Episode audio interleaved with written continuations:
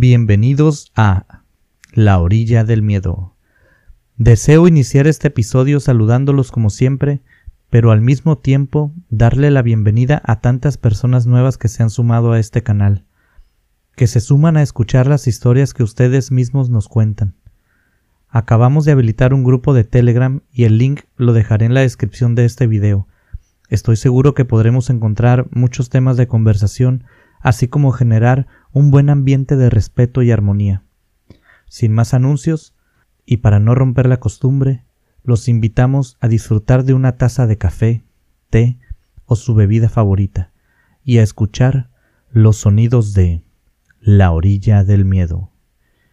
Iniciamos. Iniciamos. La orilla del miedo, donde tus historias hayan vida. Hayan vida.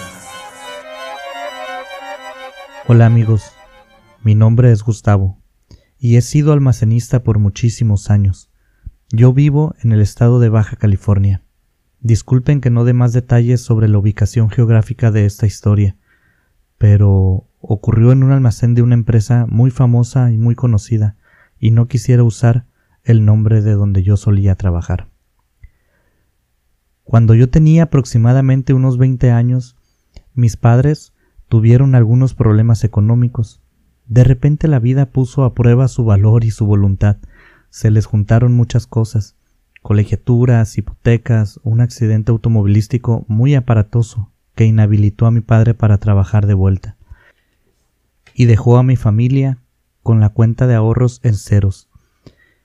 Esto por el pago de indemnizaciones y reparaciones. Afortunadamente nadie perdió la vida, pero los ahorros desde siempre de mi familia se esfumaron en un santiamén. Quizás no eran muchos, pero para nosotros esos ahorros lo eran todo. A esa edad yo no me consideraba un adulto emocionalmente, pero tampoco era un niño, así que pude ser consciente de aquella situación familiar y me preocupó muchísimo. Intenté, digamos que poner mi granito de arena, así que, sin dejar mis estudios, empecé a buscar trabajo empecé a buscar trabajo. Mi padre, al enterarse de mi situación, se rehusó totalmente. Ya no eres un niño y no puedo obligarte a nada, me dijo él, pero te recomiendo que termines tus estudios y después buscas trabajo. Aún te puedo ayudar a salir de la escuela, y así se deben hacer las cosas. Sus palabras se escuchaban firmes y seguras, porque ese era el modo como mi padre se escuchaba al hablar pero yo sabía que no sería tan fácil para él. Los problemas tarde o temprano llegarían a casa, así que le ofrecí un trato. Agradecí su ofrecimiento de seguir pagando mis estudios. Gracias, padre, pero ni aun poniendo toda mi voluntad podría hacerme cargo de mucho de lo que tú haces. No creas que te estoy dejando de lado o suplantándote. Tan solo dame el gusto de hacerme cargo de mis propios estudios. Eso le respondí, de la manera más segura y más clara, porque así le gusta a él que le hable. Con una sonrisa en nuestros labios nos dimos un estrechón de manos. Él me contactó con su hermano, quien trabajaba en la tienda tan conocida que les comenté al inicio. Me consiguió trabajo de acomodador de productos, pero al poco tiempo me cambiaron al área de almacén. El ambiente en este lugar era muy bueno, jamás me he quejado de ese asunto, y la paga era medianamente bien, por encima de lo normal. Las condiciones de seguridad laboral eran las mejores. Nunca he estado en un lugar así. Había una persona encargada de que todos usáramos fajas, calzado especial, y cuando se requería, guantes y botas. En aquel lugar inclusive te daban una gratificación mensual si no habías sufrido accidentes laborales, lo cual era un aliciente para cuidarte en tu trabajo. Supongo que a ellos les salía más barato darte ese apoyo a pagarte un daño que eventualmente pudieras sufrir por cuestiones de negligencia o descuido. A final de cuentas era un ganar-ganar. Trabajábamos en turnos de ocho horas y rara vez se extendieron fuera de ese tiempo. Esta tienda tiene un sistema muy bien cuidado para las labores, donde cada quien sabía qué, cómo y cuándo hacer sus funciones, Éramos tres personas que trabajábamos en el almacén en el turno de la mañana, tres en la tarde y dos en la noche. El turno nocturno era muy tranquilo, aunque siempre hay cosas que hacer, normalmente tienes más tiempo libre que en otros turnos, digámoslo. Quizás porque no existe la posibilidad de todos los inconvenientes que pueden surgir mientras los clientes entran y salen. Se puede caer una lata, se puede caer una persona o puede haber algún problema en los pasillos. Durante el día todo esto puede suceder. En la noche no tienes esas preocupaciones. Y lo del excelente ambiente laboral no era broma. Rápidamente me hice amigo de algunas personas, entre ellas mi supervisor. Él tenía la costumbre de comer con nosotros. A la hora de la comida, se sentaba a nuestro lado y nos invitaba algún refresco o postre. Siempre lo compraba él, y al mismo tiempo aprovechaba aquella comida con nosotros para preguntarnos sobre cómo nos estábamos sintiendo, si teníamos alguna inconformidad o cualquier situación. Hoy, ya siendo adulto, me doy cuenta que era un trabajo de ensueño, donde el empleado era escuchado y atendido en todo momento. No sé en qué parte del mundo están escuchando este relato, pero en México es rarísimo encontrar un ambiente laboral de este estilo. En alguna de las comidas con aquel supervisor, él me preguntó cómo había logrado entrar a trabajar en la empresa, siendo tan joven. Así que le platiqué que mi tío me había echado una ayudadita. También me cuestionó acerca de mis estudios, que si pensaba terminarlos o si pensaba dejarlos a medias, que si a qué me iba a dedicar terminando la escuela, cosas por el estilo. Y aunque yo le contesté todo lo que me preguntó, no pude sacarle la vuelta al tema económico de mi familia. Le dije que trabajaba y estudiaba para apoyarlos, le platiqué sobre el accidente que había tenido mi padre y que lo imposibilitó para trabajar en lo que antes se dedicaba a él.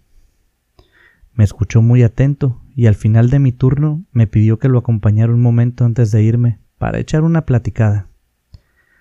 En ese entonces yo estaba en el turno de la tarde y estudiaba por la mañana.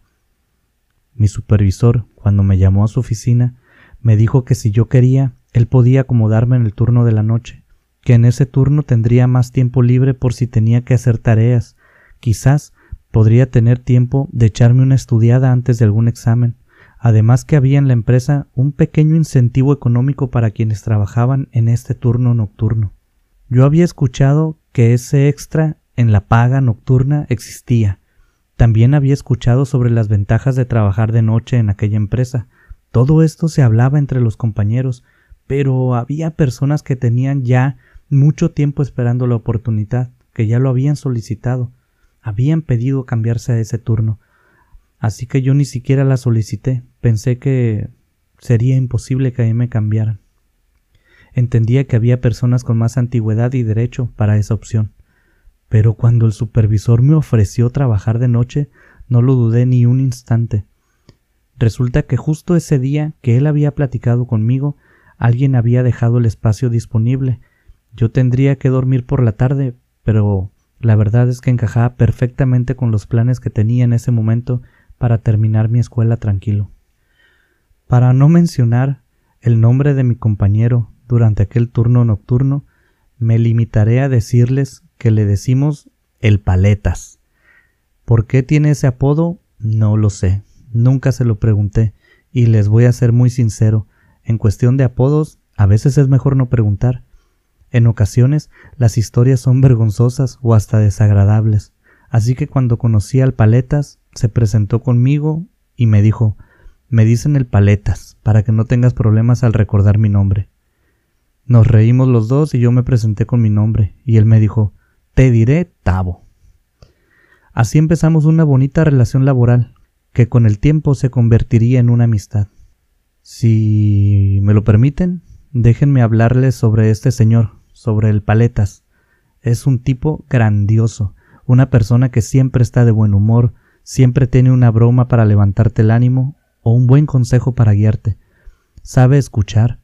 Incontables noches me pasé platicando con él sobre un tema en particular, el que fuera, y el paletas era tan buen tipo que cuando me veía estudiando, nomás se me quedaba viendo y me preguntaba, hey muchacho, ¿sobre qué estás leyendo?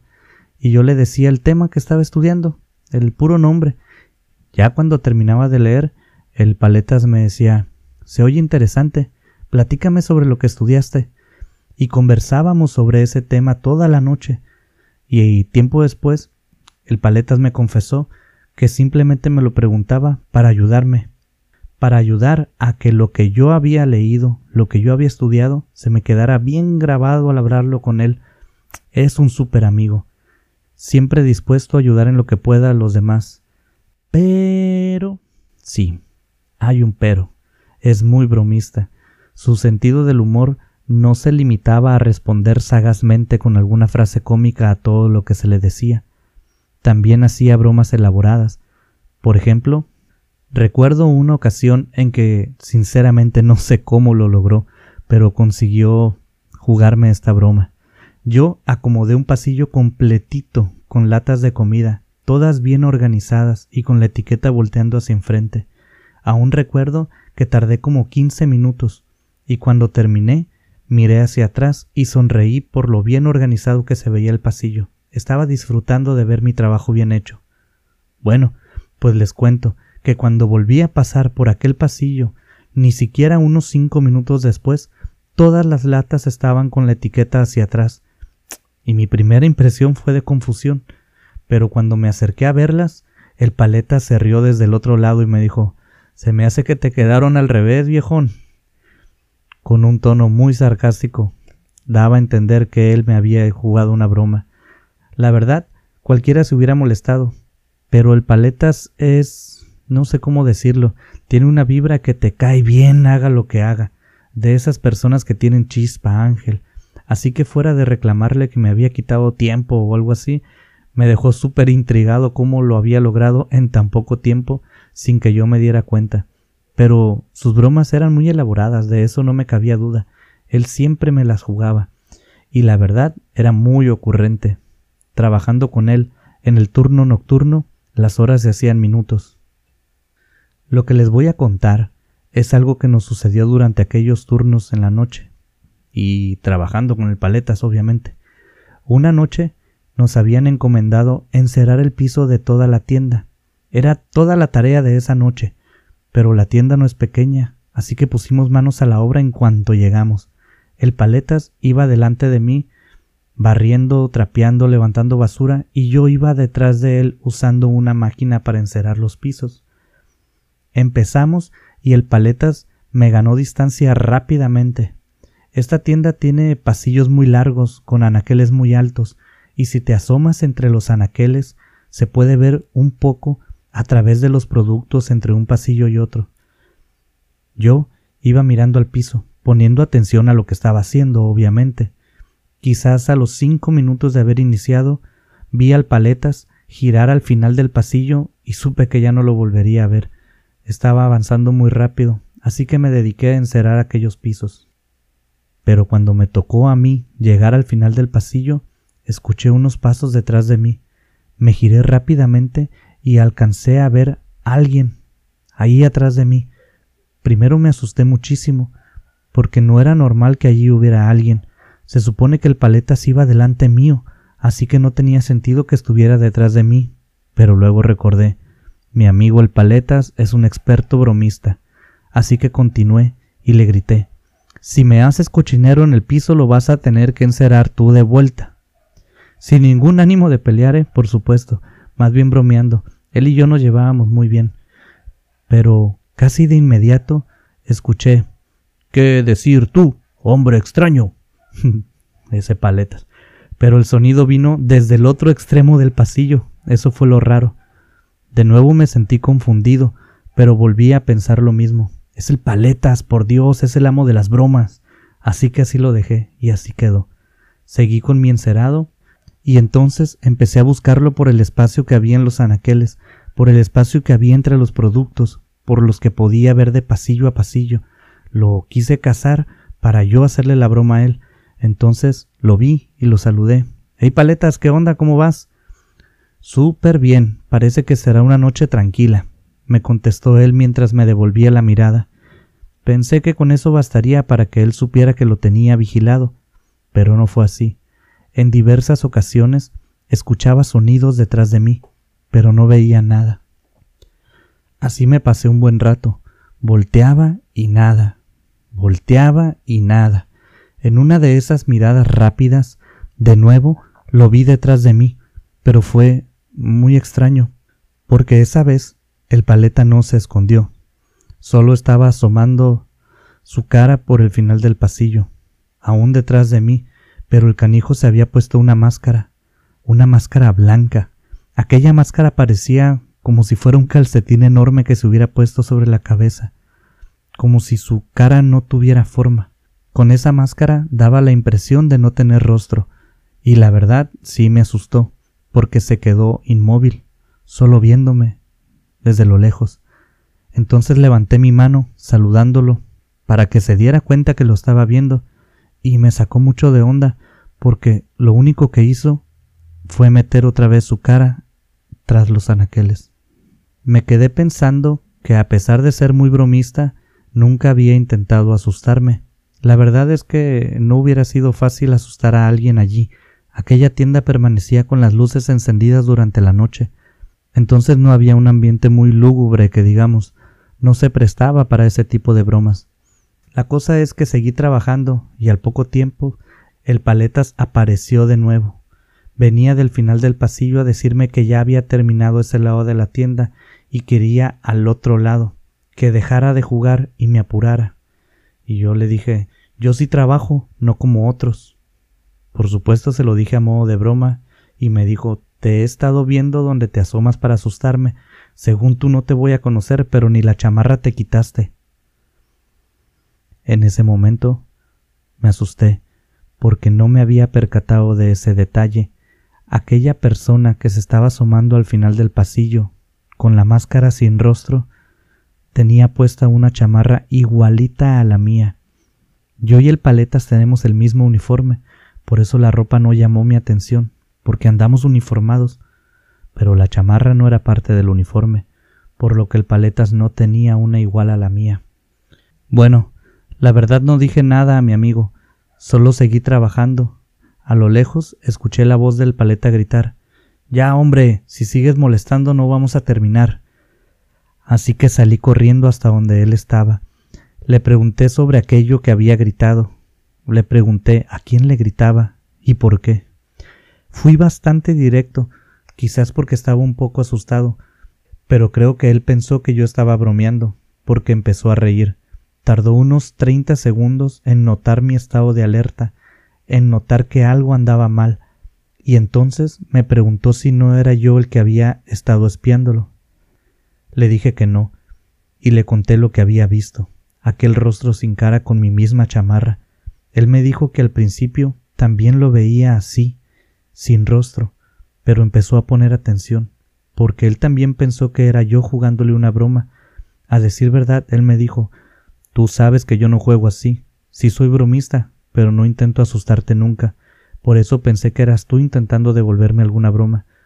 Pero dice que cuando empezó a ponerle atención a aquella persona que estaba con nosotros en la tienda, vio mi cara. Era yo. Él me juraba que me había visto a mí. Entonces me dijo, si es una broma, no es graciosa, mi Tao. Nos quedamos un rato platicando y pensando en si activar el protocolo para estas situaciones, el cual básicamente consiste en hacer unas llamadas a ciertas personas, entre ellas a la policía. Él tenía más tiempo que yo trabajando en este turno y nunca había necesitado activar aquel protocolo.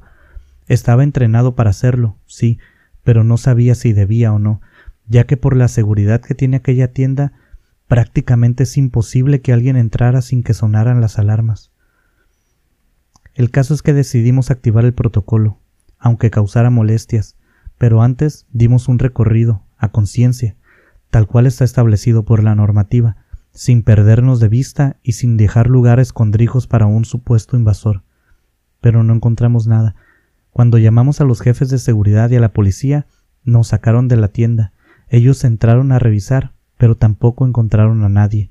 Se hizo un alboroto al día siguiente, Supusieron que nosotros habíamos estado jugando o incluso bebiendo. Nos hicieron pruebas de sangre, pero lógicamente no pasó nada. Yo y el paleta estábamos limpios. No quisimos reclamar a nadie. A final de cuentas, ellos también siguen sus protocolos y es su trabajo. Así que así lo dejamos. Pero el paletas y yo sabíamos que habíamos visto a alguien, aunque no pudimos encontrarlo. Estuvimos muy atentos las siguientes noches, pusimos mucha atención, pero no volvimos a ver a nadie. Siguieron algunas semanas con muchísima tranquilidad, donde la pasamos limpiando, acomodando, la rutina normal. Sin embargo, después de esas semanas de tranquilidad, volvió a suceder aquella visita inesperada, ya casi para terminar nuestro turno. Estábamos dando un último chequeo a la tienda, nos tuvimos que separar y a la distancia escuché gritar al paletas. Gritó mi nombre, pero con una entonación que dejaba clarísimo que estaba sintiendo mucho miedo. Se le escuchaba su voz cortada y fuera de control. Salí corriendo rápido hacia donde él se encontraba y pude verlo parado en medio del pasillo mirando fijamente algo. Al final del pasillo estaba aquella visita. Estaba parada al final del pasillo. Pero ¿saben qué? El paletas tenía razón. Era yo. Era mi cara. Me pude ver claramente, era yo idéntico, traía mi misma chamarra, mi uniforme de trabajo, esta vez lo vimos los dos al mismo tiempo, el paletas estaba a un lado de mí, los dos lo estábamos viendo. Nos quedamos quietos unos segundos, ahí, parado junto al paleta, y él dijo, ¿Lo estás viendo, mi tavo? Me preguntó con una voz temblorosa. Yo le tomé el hombro y le dije, vámonos. Dimos unos pasos hacia atrás y aquel visitante tenía en su cara una expresión fría, estática, ojos muy abiertos y una sonrisa que notablemente se veía forzada, como fingida. Cuando nos empezamos a mover, aquel visitante se escondió tras los anaqueles al final del pasillo, solo dio unos pasos hacia un lado y lo perdimos de vista.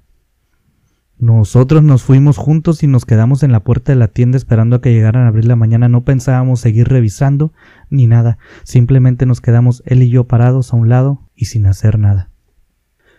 Fue la última noche que el Paletas y yo trabajamos en aquella tienda. Nosotros seguimos en contacto.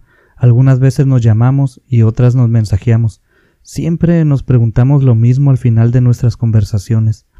¿Lo has vuelto a ver? ¿Aún lo recuerdas? Estas preguntas nos las hacemos siempre el uno al otro, porque a veces hemos llegado a pensar que aquella cosa que tenía mi cara fue solo producto de nuestra imaginación. Aquellas dos preguntas nos ayudan a darnos cuenta que no nos volvimos locos. Eventualmente terminé mi carrera, pero no la ejercí. Hoy en día sigo siendo almacenista. No niego que mi formación académica me ha servido mucho para hacer mi trabajo, pero no la estoy ejerciendo al cien por ciento. Sin embargo, me gusta muchísimo el trabajo de los almacenes, aunque siempre, cada día, al mirar el final de los pasillos, temo ver a lo lejos mi propio rostro asomándose por entre los anaqueles. Gracias por escuchar un relato más de La Orilla del Miedo, un espacio donde tus historias cobran vida y renacen en, cada, emisión. Si tienes alguna historia que contarnos, mándanos un correo a laorilladelmiedo@gmail.com. También puedes buscarnos en nuestras redes sociales, en Instagram y Facebook como La Orilla del Miedo. En Twitter, encuéntranos como arroba Orilla del Miedo. Hasta la próxima. Hasta, la próxima.